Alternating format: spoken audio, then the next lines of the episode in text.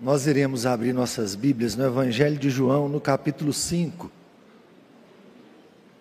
E iremos continuar aqui a exposição desse Evangelho.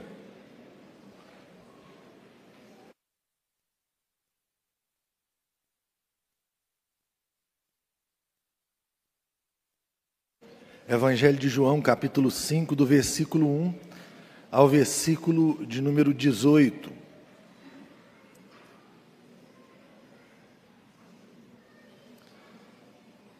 Nos diz assim as sagradas Escrituras: Passadas estas coisas, havia uma festa dos judeus e Jesus subiu para Jerusalém.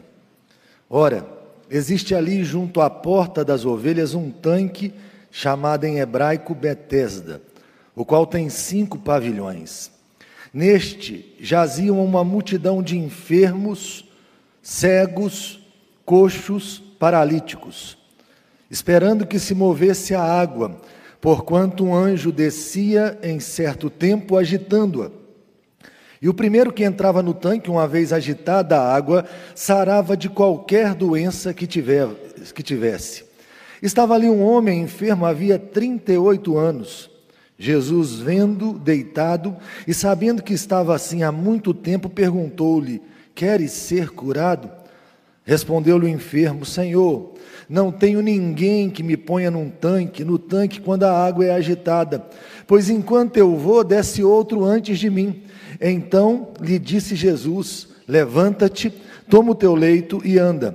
Imediatamente o homem se viu curado, e tomando o leito, pôs-se a andar. E aquele dia era sábado.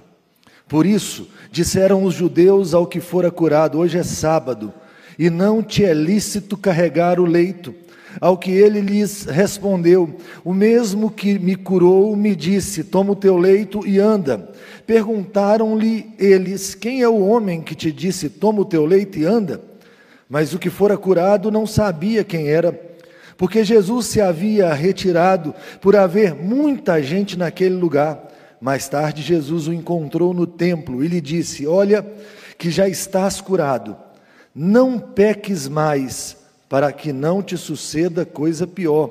O homem retirou-se e disse aos judeus que fora Jesus quem o havia curado. E os judeus perseguiam Jesus porque fazia estas coisas no sábado. Mas ele lhes disse: Meu pai trabalha até agora e eu trabalho também. Por isso, pois, os judeus ainda mais procuravam matá-lo, porque não somente violava o sábado, mas também dizia que Deus era o seu próprio Pai, fazendo-se igual a Deus. Já foi repetido várias vezes aqui na igreja, domingo após domingo, o propósito do Evangelho de João. O Evangelho de João é muito claro, João não deixa dúvida que o Senhor havia feito vários sinais e se todos os sinais que, que, o Senhor Jesus fez fossem colocados em livros, não caberiam nas bibliotecas do mundo inteiro.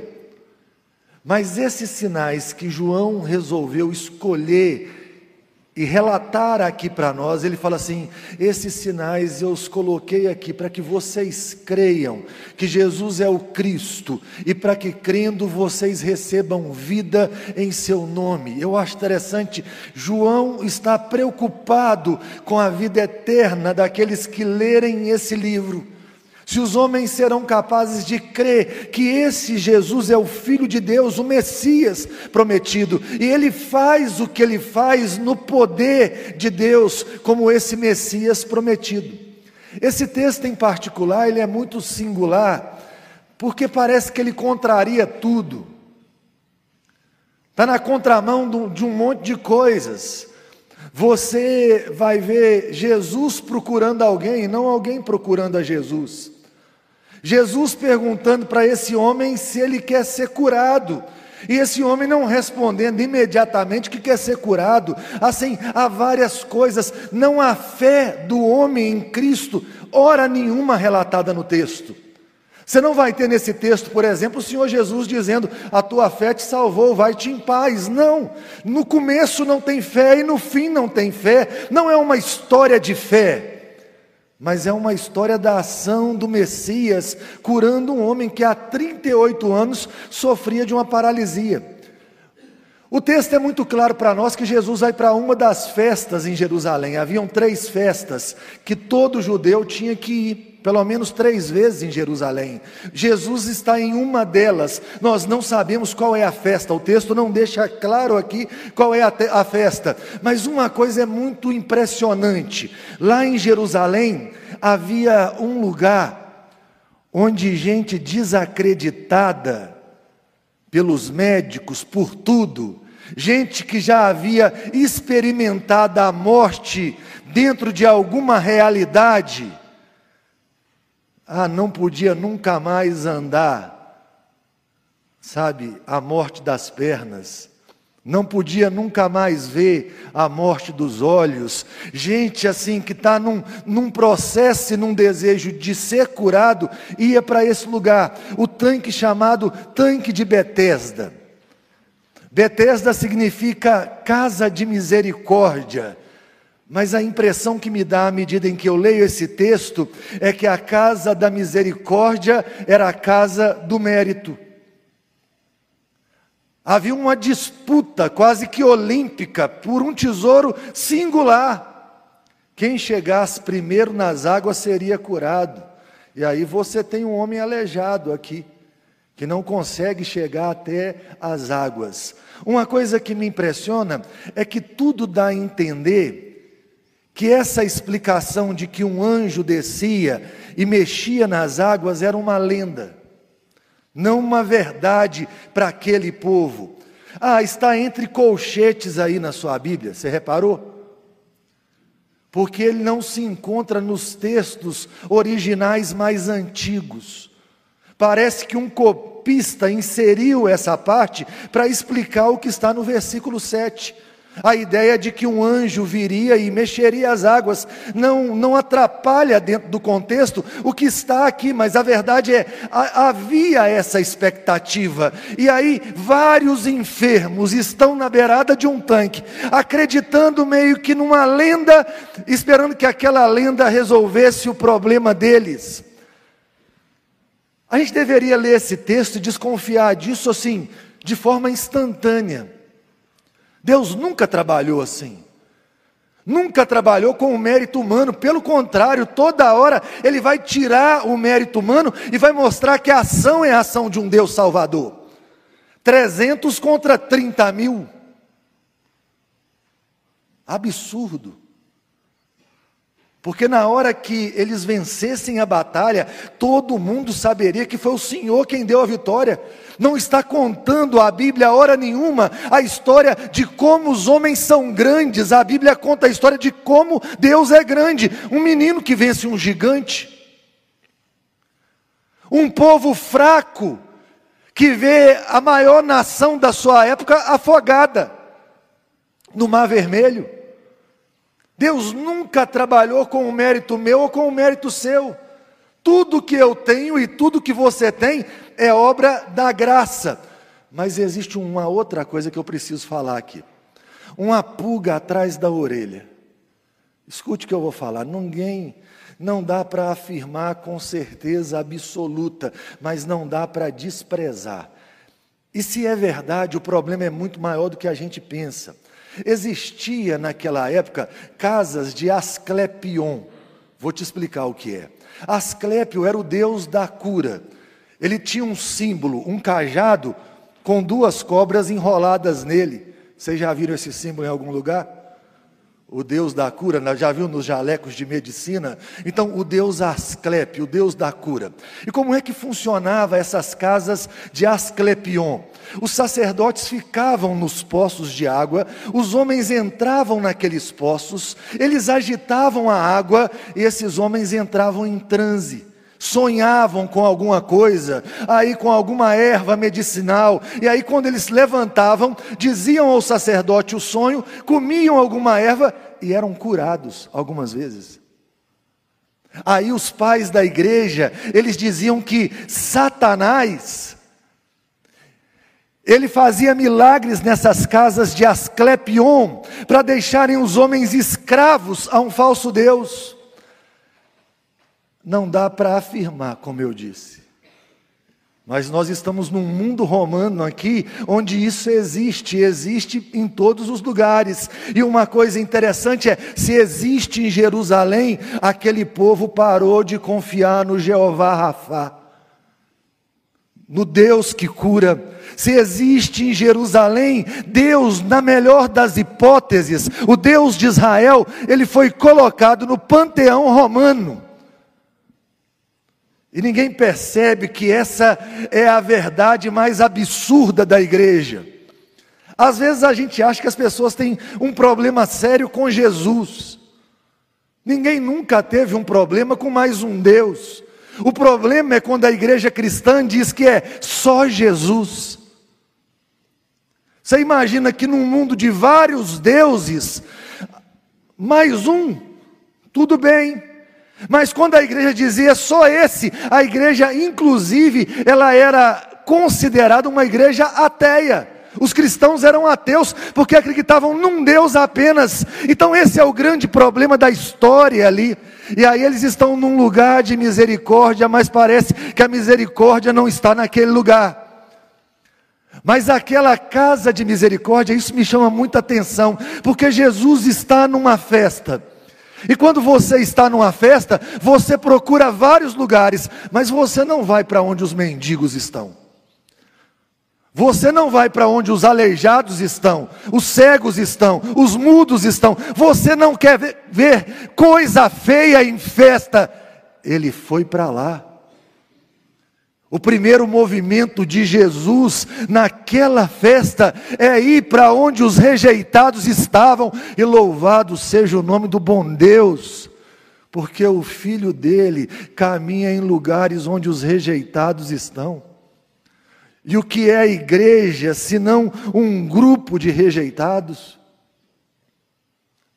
Um grupo de pecadores que se Deus os abandonasse à própria sorte, estariam condenados em seus pecados. Isso é a igreja, e o Senhor Jesus vai onde os rejeitados estão.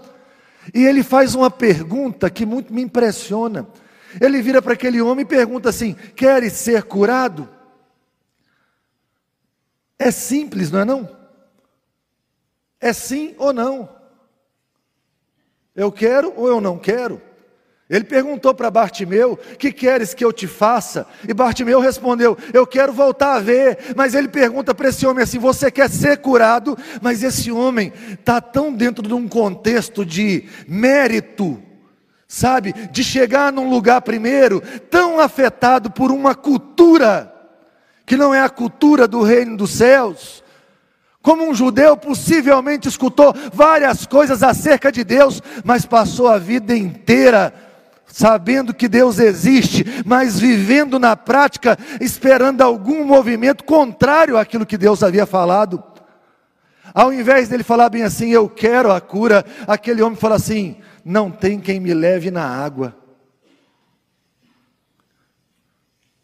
Me parece um pouco com a gente. Quando Deus, ele não é um recurso da vida, é o último recurso. E às vezes nem o último recurso ele é. Deixa eu te explicar uma coisa: aprove a Deus trabalhar de forma ordinária. Ele criou o mundo de forma ordeira. Nós sabemos quando é verão, quando é outono, quando é inverno, não sabemos? Aqui em Valadares eu acho que nós não sabemos. Né? Aqui é só verão. É, a gente consegue observar. Existem leis confiáveis no mundo.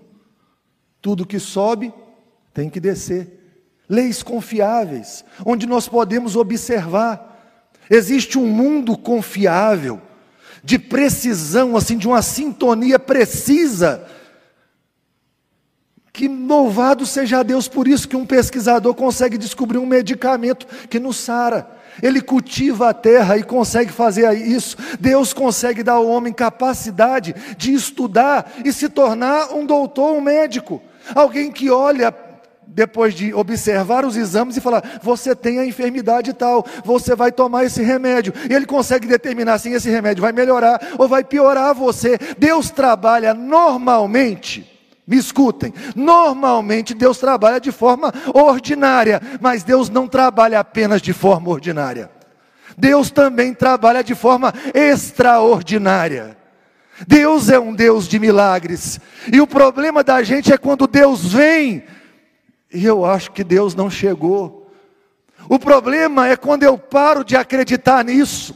Talvez o maior problema de todos os tempos dentro da igreja cristã é que a igreja cristã, num determinado momento, ela abraçou tanta razão, tanta razão lá na Europa, que aí teve o liberalismo teológico. E sabe qual é a grande sacada dos teólogos liberais? nós vamos tratar todos os milagres como, como se fossem mitos, e aí nós vamos tirar os mitos, e nós vamos deixar só o Jesus histórico. Ah, meu amigo, eles mataram o cristianismo porque a beleza do cristianismo é isso: é o Deus que se fez carne e habitou entre nós, e que pode intervir na história do homem. Se alguém está doente, Tiago fala assim: faça orações. A igreja sabe que Deus não é obrigado a fazer milagres, mas que Deus pode fazer milagres. A igreja confia toda hora numa ação sobrenatural da parte de Deus, e louvado seja Deus por isso. Quantas vezes nós nos colocamos de joelhos para orarmos por coisas que ninguém poderia fazer mais nada, e a grande mensagem aqui é: Cristo pode. Deus pode todas as coisas, e quando Cristo faz, e Ele faz, e a gente tem relatos de gente que já experimentou o que Cristo faz, tanto no presente quanto no passado, é como se a gente pudesse olhar pela fechadura da porta da eternidade. A eternidade entrando no tempo e na história, aquele que criou o tempo e a história, e está apontando para além do tempo e da história, deixa você olhar pela fechadura. A eternidade toca o tempo quando Deus se torna um de nós, e toda vez que Ele curava alguém, Ele está dizendo: Eu estou inaugurando um reino, que na sua plenitude não haverão cegos que na sua plenitude não haverão aleijados, que na sua plenitude não haverão gente endemoniada, na sua plenitude não haverá câncer. Toda hora que ele fazia um milagre, ele nos dava um vislumbre, ainda nos dá um vislumbre da eternidade, e fala: Eu sou o lugar, eu sou o lugar dessa eternidade. Mas tem mais uma coisa que está nesse texto que nos chama atenção. 38 anos é muito tempo. Uma vez eu vi uma mulher crente, e ela, quando eu assisti, ela era tetraplégica há 46 anos. E ela dizia que tinha inveja desse homem, ou ciúme desse homem. Ela falou: Como eu queria que o Senhor Jesus. E diz ela que ela foi em vários movimentos para ser curada. E Deus nunca curou. E ela falou: Eu tenho ciúme ou inveja dele, porque ele ficou só 38, eu fiquei 46, muito tempo. Tem sofrimento que parece que nunca vai acabar, fala sério. Tem coisa que acontece comigo com você que a sensação que a gente tem é: nós vamos ser enterrados nisso. Acabou, não tem mais esperança. Não tem jeito para mim, não tem jeito para você. Eu acho maravilhoso que Jesus chega, aquele homem não pede para ser curado, aquele homem não vai adorar o Senhor Jesus no final, mas o Senhor chega e cura aquele homem. Só cura aquele homem. Há uma multidão de enfermos e só um homem vai receber um milagre. É milagre por causa disso. Tá? Não é um negócio que acontece com uma multidão de gente. E aí eu fico pensando assim: ah, tem uma hora uma hora qualquer, em um momento qualquer, que onde o Senhor Jesus está, que pode ser que alguma coisa aconteça comigo, que eu vá para casa e não vá contar o que Jesus fez com os outros, eu vou contar o que Jesus fez na minha vida. O Senhor Jesus me achou e mudou minha vida para sempre. Mas deixa eu te contar um aspecto disso aqui. Primeiro, ele vai falar bem assim: não peques mais para que não te aconteça algo pior. Escutem bem o que eu vou falar para não falarem que eu falei o que eu não falei, tá bom? Primeiro, toda doença e toda enfermidade que existe, ela é resultado da queda. Toda. Então todo mundo fica doente porque o pecado entrou no mundo e com o pecado a morte. Se não houvesse queda, não haveria doença. Beleza. Nem toda enfermidade é fruto de um pecado pontual. Nem toda. Você pode estar doente aí hoje e não é porque eu pequei, eu estou com essa enfermidade. Mas agora ouçam o que eu vou falar. Eu não sei quem é, eu não sei quem são, eu não sei o que tem, eu não consigo apontar e ninguém consegue apontar. Mas é claro dentro das Escrituras que às vezes a ira de Deus se derrama para algumas pessoas e algumas enfermidades são frutos de pecados específicos. Aí você fala, ficou doido, pastor? Ananias e Safira. Se você não soubesse que era um problema com dízimo, você ia falar: morreram de paixão. A igreja de Corinto, que tratavam a Santa Ceia de qualquer maneira. Lá fala bem assim: que tinha gente fraca, tinha gente doente e tinha gente que estava morrendo por causa do trato qualquer com a Santa Ceia. Terrível coisa é cair na mão do Deus vivo. Uma coisa que eu sei para a vida dos crentes é que a ira de Deus sobre nós não é uma ira eterna, é uma ira temporária, é uma vara que corrige. E aí a palavra para ele é: possivelmente o pecado daquele homem produziu aquela enfermidade, e ele está dizendo assim: não peques mais, ande retamente na presença do Senhor. Eu estou aqui, olhe para mim e passe por meio de mim. E existe coisa pior do que uma doença. Escutem o que eu vou falar. Existe algo pior do que ser aleijado, pior do que ser cego, pior do que ter uma enfermidade mental, sabe? Pior que ter um câncer, inferno. Você pode não acreditar no inferno, mas ele existe. O Senhor Jesus disse: e existe algo pior do que o inferno, porque o inferno será lançado lá um dia o lago de fogo e enxofre, a segunda morte. E só tem uma forma de fugir dessa realidade: Cristo. Por que, que ninguém quer entender isso? Todo mundo quer uma resposta de Deus para a vida, mas Cristo não serve, o Senhor Jesus não serve. A pergunta é: queres ser curado? E aí você sai daqui e vai para tudo, menos para Jesus. E deixa eu caminhar para o final dessa mensagem, porque tem algo aqui que me chama a atenção. Eu moro aqui tem quatro meses. Toda vez, que eu pego meu carro aqui, eu paro no sinal ali, tem um rapaz que tem uma placa. Você já deve ter visto, eu estou com fome.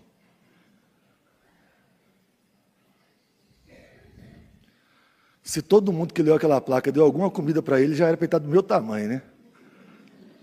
Ou maior. Acho interessante uma coisa. Eu o conheço. Eu olho para ele, eu sei quem ele é. 38 anos. 38 anos num lugar aleijado, você não vai saber quem esse homem é. Imediatamente o Senhor Jesus falou: levanta e anda. Imediatamente ele levantou e está carregando a maca dele. Aí os religiosos, em vez de falarem bem assim, o que, que aconteceu? 38 anos, você está aí deitado nessa maca, agora você está andando. Você levantou e está andando. Eles estão preocupados porque ele carrega a maca no dia de sábado. Haviam 39 leis de proibições do que um homem podia fazer ou não podia fazer no sábado. E uma das coisas é você não poderia carregar peso no sábado, a não ser que fosse para carregar para um aleijado. Meu amigo, o que, que é melhor do que um aleijado carregar a própria maca.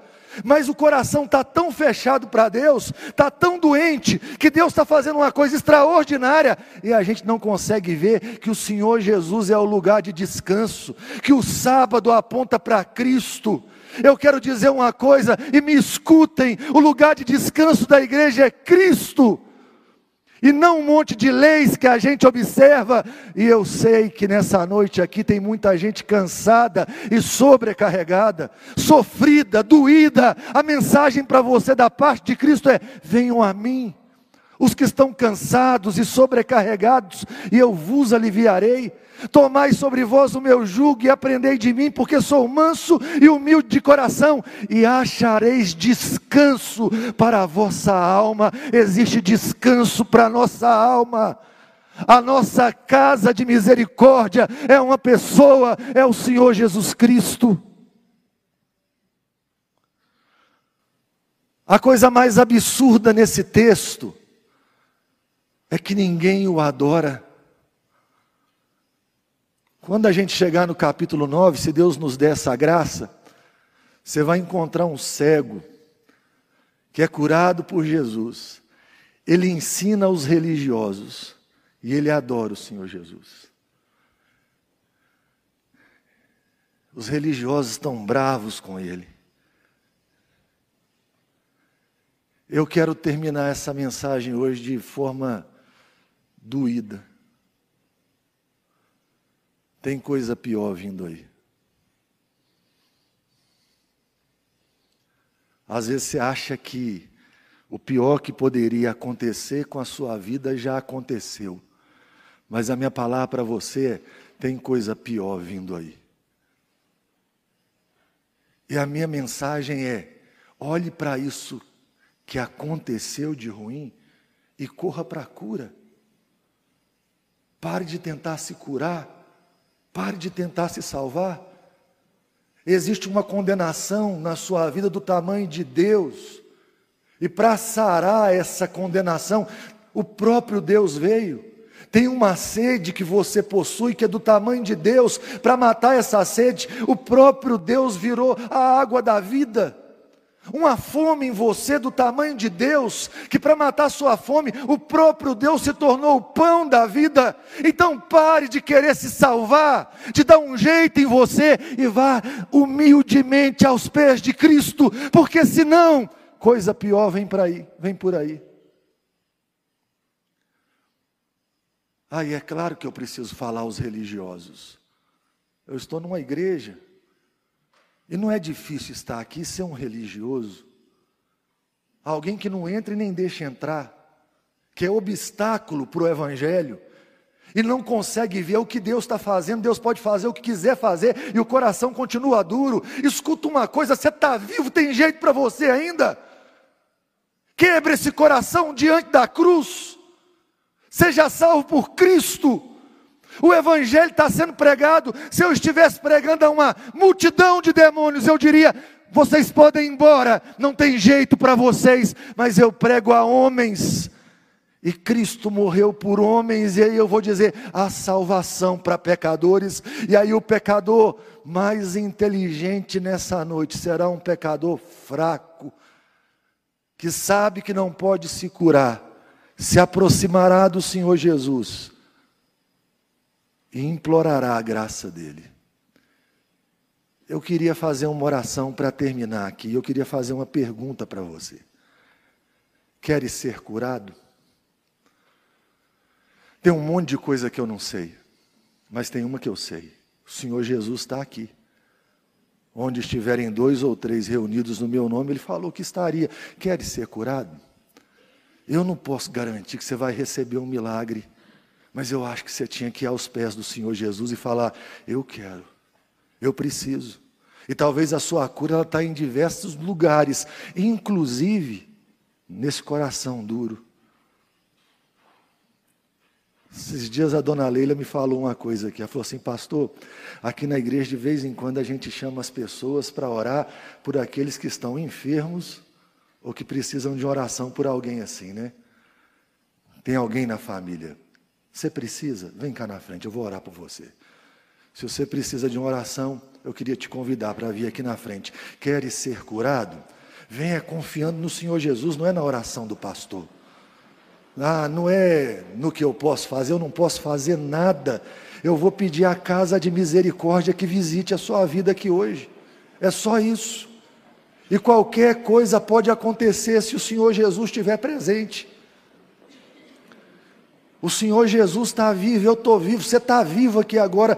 Ah, pode ser que nessa noite você seja o homem dos 38 anos que vai receber o um milagre da parte de Jesus e vai para casa dizer bem assim: Ele tocou na minha vida, Ele falou comigo, a minha vida foi transformada.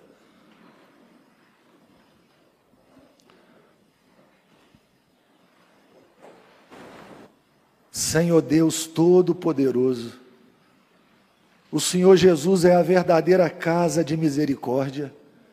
Tem misericórdia de nós, meu Deus, nós somos pecadores. Ó Deus, e nós enfrentamos todas as lutas da vida. Tem misericórdia de nós, de nós. Coloque o coração do Senhor na nossa miséria, porque a nossa miséria é transformada pela graça do Senhor. Meu Deus, olhe aqui agora para aqueles que sofrem Quantos irmãos que estão aqui, ó Deus, e a vida está dolorosa, que têm sido machucados, ó Deus, ou pela enfermidade, ou pela enfermidade de alguém, ó Deus, ou por algum problema, ó Deus, na vida de alguém que eles amam. Deus, em nome de Jesus, nós estamos diante da casa de misericórdia, Cristo Jesus, o nosso Salvador, e nós estamos aqui invocando o nome do Senhor. Tem compaixão de nós, visita o seu povo, meu Deus. Nós só confiamos no Senhor, nós só confiamos, ó Deus, na ação da Sua graça. Nós não sabemos o que fazer, mas os nossos olhos estão postos em Ti. Nos dê um coração sensível à Sua voz, nós nos dobramos perante a cruz do Senhor, para rogar, ó Deus, ao Salvador que nos visite com poder e graça. Ó Deus, nós queremos ir para casa para contar o que foi feito no nosso coração abençoe rica e poderosamente a vida da igreja do Senhor aqui. Que esses irmãos possam ir para casa e contar dos feitos do Senhor Jesus. E ó Deus, que haja adoração, que eles adorem ao Senhor, meu Deus, porque o Senhor tem feito grandes coisas em nós e por nós e no meio de nós, e nós louvamos o nome do Senhor agora. Ó Deus, e nós nos entregamos nas mãos do Senhor, no nome precioso de Jesus. Amém.